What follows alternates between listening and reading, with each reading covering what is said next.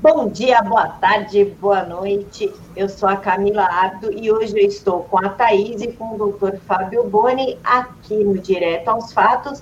Ele é advogado especialista na área civil da Lopes e Castelo Sociedade de Advogados. Doutor, muito obrigada por aceitar falar conosco. É, bom dia a todos, bom dia Camila, bom dia Thaís. Eu agradeço a oportunidade e espero estar ajudando né, sanar eventuais dúvidas sobre essa crise que tem assolado o país e o mundo. Bom dia, muito obrigado pela, pela sua disponibilidade de conversar com Direto aos Fatos. Eu andei lendo um artigo sobre a questão dos juros bancários, né? E eu gostaria de saber o seguinte: num primeiro momento de crise, num primeiro momento de pandemia, o Banco Central injetou um dinheiro né, para que fosse repassado para os bancos. Eu queria saber como é que isso é feito, como é que o Banco Central passa dinheiro para os bancos e, e, se há prazo para banco pagar, como é que isso é feito? É. É, 23 de março, né, o Banco Central anunciou uma injeção de mais de um trilhão de reais no mercado financeiro através dos bancos com o objetivo de garantir que as instituições financeiras tenham recursos para atender as demandas de mercado. Né?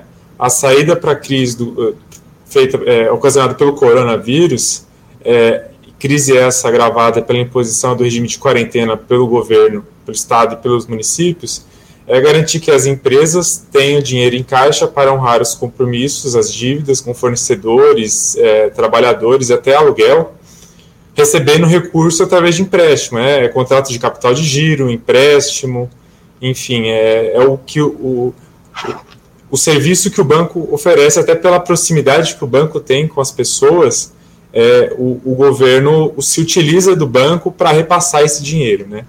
Então, o papel do banco seria é, primordialmente receber o dinheiro do governo e repassar juros baixos para os consumidores, para as empresas e para quem necessite do dinheiro para fazer caixa e conseguir honrar com os compromissos. Doutor, é, o governo está injetando dinheiro nos bancos, isso é claro, tanto que injetou quase 2 trilhões, porém os juros que está chegando para o consumidor final, os clientes, não é o mesmo. Então, o juro está alto, tanto que ontem teve um comentário aqui no canal de uma mulher que pegou 4 mil e vai ter que pagar 8. Durante essa crise, não seria justo os bancos estarem diminuindo juros, já que o governo está injetando dinheiro com juros baixíssimos? É, na verdade, não é nenhuma questão de justiça, né? É um dever do banco, é, as, pelo motivo de estar recebendo dinheiro do governo, para tentar é, salvar as empresas e as pessoas dessa crise, repassar esse dinheiro com juros baixos, né? Tem um caso aqui também no escritório, é, eu não posso falar o nome do cliente, né, por, por ética, mas é, num contrato de capital de giro que no ano passado o nosso cliente acabou fa é, fazendo com um banco privado, a taxa de juros anual para esse contrato era de 3,75%, que é a taxa Selic. E veio a calhar que esse contrato se, é, se encerrou anteontem, né, na segunda-feira, no dia 30, e o, e o banco, nesse momento de crise, acabou propondo é, um aditamento a esse contrato, né, para continuar fornecendo esse, esse capital de giro, só que com juros muito mais elevados, né, que antes da crise era 3,75, agora, durante a crise, o banco colocou os juros em torno de 8,75% ao ano para uma empresa, né, que deveria é, pelo menos manter os juros anteriores, né, 3,75. Agora, mais ainda, recebendo dinheiro do governo, que está tentando salvar a economia de alguma forma. Né? Na verdade, os bancos estão se aproveitando da crise para reafirmar sua hegemonia na, na, na, na economia e, e, em razão disso, pode acabar agravando a crise que está sendo instalada pelo país. Doutor, é, não só empresas, mas as pessoas físicas que precisam pegar o, algum, algum dinheiro, mesmo que não seja para pagar o capital, seja para sua sobrevivência. Quando ela, ela percebe que está pagando muitos juros, ela precisa judicializar isso, ela consegue judicializar isso, ela precisa tirar dinheiro ainda maior, é, um dinheiro maior do bolso consiga é, contatar esse crescia? Ou existe algum tipo de serviço de advogados que ajudam as pessoas? É, quando a gente está falando de banco, a gente está falando de contrato que dificilmente você vai conseguir modificar alguma cláusula, dificilmente você vai conseguir modificar a taxa de juros, vem lá já pré-aprovado, é, tantos por cento é, ao mês, ao ano. Então, é, extrajudicialmente é muito difícil é, é, o consumidor conseguir mudar essa. Eu, eu, não conheço ninguém que tenha conseguido fazer isso, é, a não ser pela via judicial. Né? Então, respaldo da lei a gente tem. Né? Agora, cabe a gente avaliar caso a caso qual o percentual de juros que está sendo cobrado e se esse juros está sendo abusivo. Então, a gente tem respaldo jurídico e podemos análise é, individualmente, podemos ingressar eventualmente com, com ações com o intuito de reequilibrar essa, essa relação entre banco e cliente. Doutor, é, muitos de nós usamos os cartões de crédito e alguns pagam aquele obrigatório, né, o mínimo. Em vez de pagar a fatura cheia, paga o mínimo. Como é que vai ficar agora essa questão dos juros? Porque muitas pessoas não vão conseguir pagar nem o mínimo do cartão. Como é que vai ficar agora a questão de juros? Tem alguma forma de recorrer judicialmente para que o, o, diminua os juros da, da parcela? Ah, claro, é, os juros é, no pagamento mínimo é absurdo, é um, um, um juros cobrado assim que se a pessoa está em crise, ela vai ficar em mais, mais em crise ainda, né? E dentro do direito civil, a gente tem a chamada teoria da imprevisão, e a onerosidade excessiva, né? Que são o cartão de crédito é um, é um, cartão de é um contrato de execução continuada, né? Que pode ser revisto judicialmente caso se torne excessivamente onerosa a uma das partes, como no, no presente caso, por acontecimentos extraordinários e imprevisíveis, né? Que é o caso da corona, é o, é o caso da decretação da calamidade pública, então é, se enquadraria nessa questão do direito civil. Então, é, judicialmente falando, extrajudicialmente eu acredito que seja bem difícil conseguir é, é, rever esse contrato, mas judicialmente, é, em tese, é possível que faça essa revisão contratual em função dos acontecimentos atuais, né? Então, é, tudo que eu digo aqui é, é, é com um amparo na lei, né? Agora, para você conseguir fazer com que o banco é, reveja essas cláusulas, reveja os juros, que reveja a forma como eles estão lidando com a crise, é, acredito que a única saída seja judicial, porque extrajudicial o banco ele já vem com tudo pré-fixado. Então, é, eles não acredito que extrajudicialmente não seria possível, só judicialmente. É, se a taxa Selic está baixa, e aí me desculpa se eu estou sendo é, leiga ou ignorante, é, ela está por volta dos 4, um pouco menos. 3,75, né? As taxas. É, bom, 3, menos de 4. As taxas cobradas pelo cheque especial é, são quase 8, de 6 a 8, não pode ultrapassar 8, né? E por ano vai 151% é, de juros na questão do cheque especial. É, existe alguma forma de o governo conseguir que os bancos baixem essas taxas agora, nesse momento de pandemia? É, o Banco Central ele tem adotado medidas né, para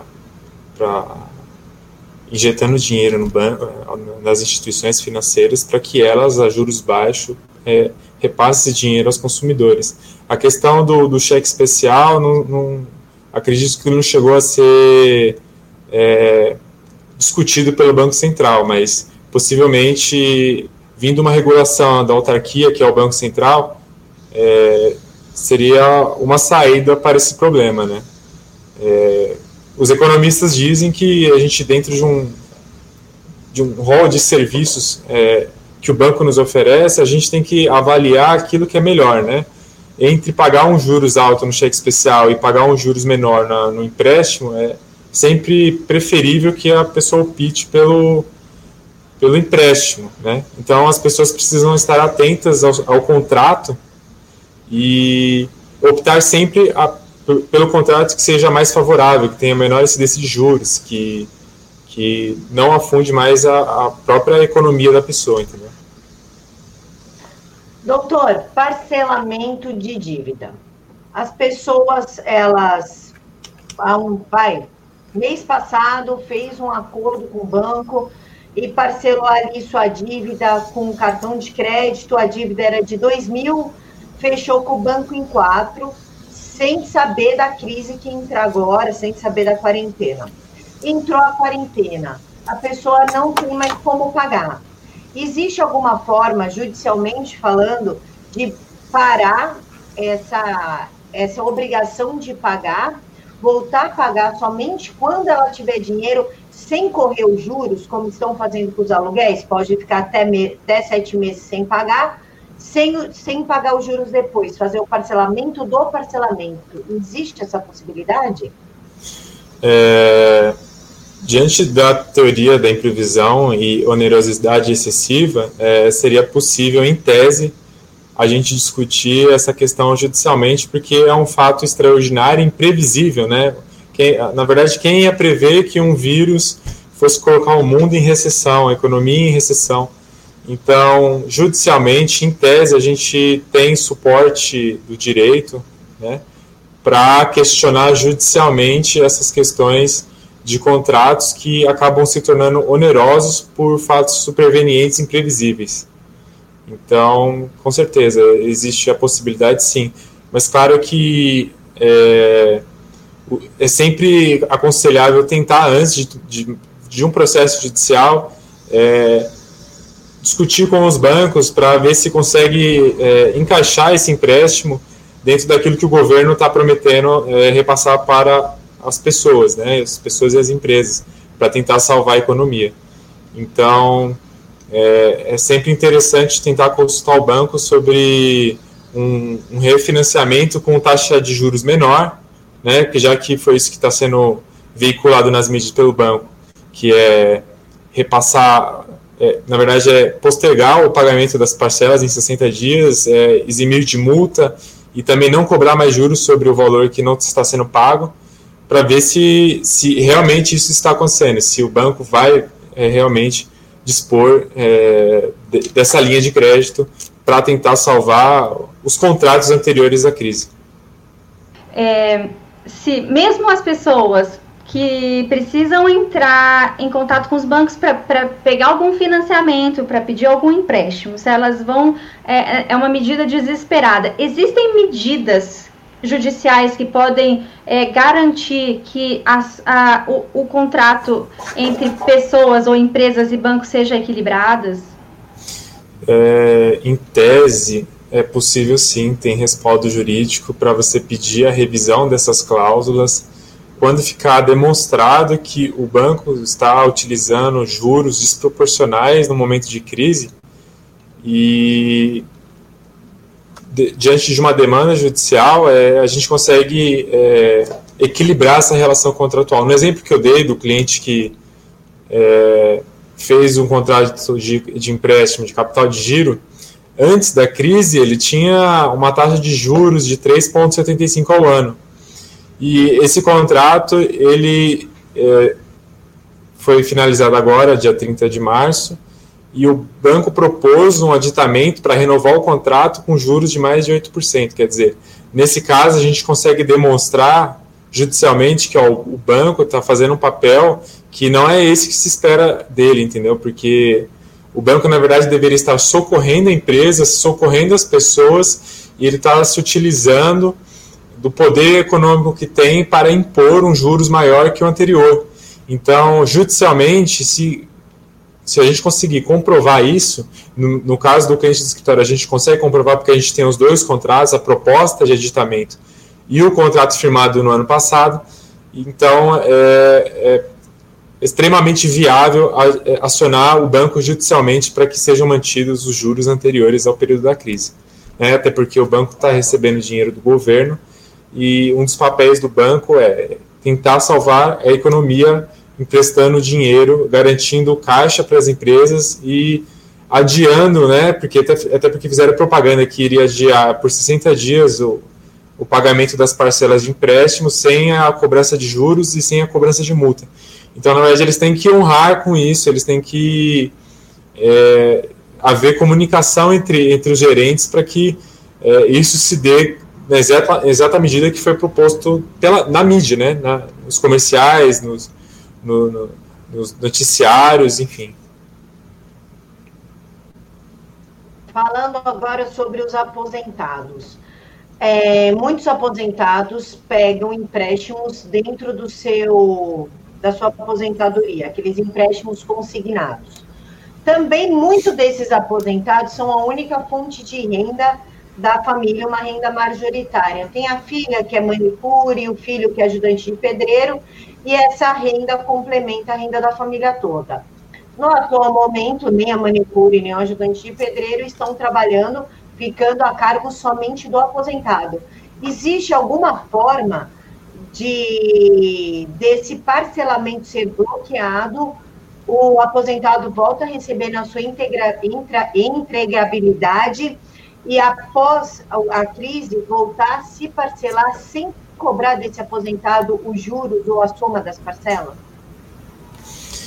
É, o que o banco se propôs é postergar, postergar né, o, o adimplemento desses contratos, inclusive os consignados em folha de pagamento, para que as pessoas tenham ganhem fôlego para suportar essa crise. Né? Dentro de uma família, se tem quatro pessoas e apenas uma está recebendo, é, seria interessante que os bancos cumprissem com essa promessa de postergar por 60 dias sem a cobrança de multas, sem a cobrança de juros também para os empréstimos consignados, com certeza. Falando sobre o falando sobre o, a fala do Paulo Guedes ontem, com a questão dos financiamentos, com a questão do dinheiro a ser liberado para os informais. É, você acredita que vai precisar de medidas judiciais, que o, que o Congresso vai precisar ser, é, como é que se diz, provocado por uma PEC? É, o judiciário, primeiro que o judiciário não pode intervir diretamente né, numa proposta de emenda.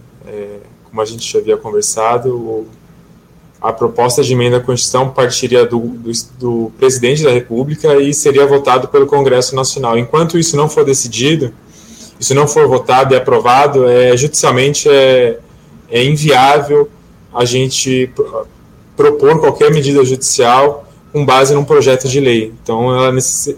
existe a necessidade do, do projeto ser aprovado pelo Congresso, inicialmente. Doutor, é, a minha última pergunta. É, essa, essa PEC do governo aí, esse, esse subsídio do governo para informais e formais de 600 reais e para as famílias com filhos 1.200 reais, mães solteiras 1.200 reais. Diversas pessoas, a maioria dessas da, da população se encaixa nesse quadro, mas nem todos vão receber isso você tem que estar é, cadastrado no, no cadastro único, no SUS, enfim, Sim. existe algumas burocracias por trás. A pessoa que nunca precisou desse subsídio e hoje precisa, qual a forma, juridicamente falando, dela conseguir um cadastro emergencial e pegar esse subsídio? É, judicialmente, caso administrativamente a pessoa não consiga e ela preencha todos os requisitos, é, entendo que seja viável é, pedir judicialmente, mas assim, acho que o público-alvo do governo é cerca de 30 milhões de pessoas. É, tem muita gente que está fora desse, desse patamar, né, não preenche os requisitos, porque são muitos requisitos, então boa parte das pessoas não vão conseguir. Então, se elas preenchem os requisitos, não há motivos para o governo é, negar o subsídio. Agora, se ela preenche os requisitos e o governo nega, existe com certeza um amparo judicial para a gente tentar, é, através de uma medida liminar, conseguir que aquela pessoa seja incluída nesse programa. Para a gente terminar, então, é, o governo não está sabendo é, de onde vai tirar o dinheiro para pagar todas as medidas emergenciais por enquanto. Você disse que a, judicialmente eh, o governo não pode ser provocado porque não tem como intervir. Você acredita que as pessoas vão conseguir se manter ou você acha que é hora de voltar ao trabalho? É, eu aqui, essa semana eu fiz home, né? Semana passada eu vim inteiro praticamente sozinho. É, acredito que o Brasil não suporte muito tempo com as atividades paralisadas e também o governo não tenha subsídios para todo mundo, né? Diferente do governo americano que, que garantiu a todos, né? Um, um valor razoável para se manterem durante o período de quarentena. Acredito que no Brasil, se eh, essa semana, no fim dessa semana, se não voltarem, o estrago na economia, o colapso na economia seja é, enorme de ponto, a ponto de voltar uma recessão econômica antes da, da, da, do período em que o, Bolsonaro assumiu. Né? Então, o Brasil, na minha opinião, não teria condições de, de continuar. Muitas empresas estão paradas, elas não têm dinheiro em caixa e o único, único modo de, de sobreviver seria com empréstimo, com o subsídio do governo através dos bancos. Então, é, a gente vai precisar é, sopesar isso, né, entre a crise da saúde e a crise econômica, ver qual que vai vai afetar mais. Acredito que o Brasil não, não suporte tanto tempo assim. Doutor, é, é, aquela era a minha última pergunta, mas me baseando na pergunta da, da Thaís, me veio aqui uma dúvida. Pois Eu não. estou em São Paulo, o João Dória, o governador João Dória, desgovernador, é, colocou aí a quarentena, querendo ou não, é sim obrigatória, porque os comércios não estão abrindo, a prefeitura, anteontem, fez um canal de denúncia para as pessoas denunciarem os comerciantes que estão trabalhando, os pequenos comércios que estão trabalhando. E o João Dória, anteontem, me dá uma declaração do tipo: talvez em agosto todo mundo volte e isso se estabilize. Quer dizer, ele pretende deixar todo mundo trancado até agosto. Como é que vai funcionar? Não sei. E eu, eu não sou empresário, mas me colocando na qualidade de um pequeno empresário, no lugar dele. Quero abrir minha, minha pequena empresa, o meu pequeno comércio de bairro. Existe alguma forma judicial de eu conseguir isso? Porque um, uma pessoa com uma pequena empresa ficar parada até meados de agosto é um absurdo, isso é surreal, é fora da realidade de qualquer pessoa. E as fábricas estão produzindo, né, tem as fábricas de alimentação, estão ali matando seus franguinhos, mandando para os mercados, estão colhendo, só que o comércio está fechado, não dá para vender esse produto. Existe alguma forma judicial de eu mostrar que a fábrica para a qual eu pego a, a minha matéria está produzindo, está trabalhando e, portanto, eu preciso vender esse material? É, acredito que o governo tenha decretado estado de quarentena e que não seja possível judicialmente questionar essa medida do governo, até pela separação dos poderes, judiciário e o, o governo em si, a administração pública. Então, judicialmente, caso você não se enquadre naquelas atividades essenciais, não seria possível é, você obter é, judicialmente uma medida para resguardar o funcionamento do seu estabelecimento.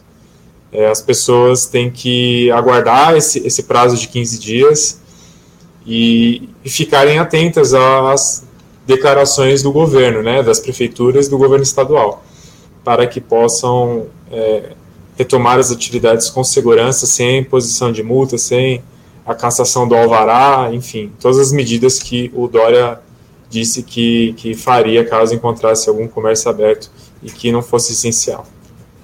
Bom, então tá, Fábio, eu acho que a gente pode guardar o resto dos nossos assuntos para uma próxima conversa. Claro. E quero que você sempre entre em contato também, porque é um prazer te receber aqui no Direto aos Fatos. Muito obrigada por, por estar aqui com a gente e até a próxima. É, agradeço a participação, é, Thaís, Camila, aos que nos assistem e caso tenha alguma dúvida, sintam-se à vontade para questionar a gente, seja por qual meio for, telefone, WhatsApp, estou sempre à disposição. Muito obrigado. Pessoal, eu vou deixar aqui para vocês na caixa de informação o e-mail do social e aí vocês entrem em contato com ele. Qualquer dúvida, ou deixa aqui para a gente nos comentários. A gente copia, cola e envia para ele. Assim que ele mandar a resposta, a gente cola para vocês também. Doutor, mais uma vez, muito obrigada. Fiquem todos com Deus e até mais. Obrigado.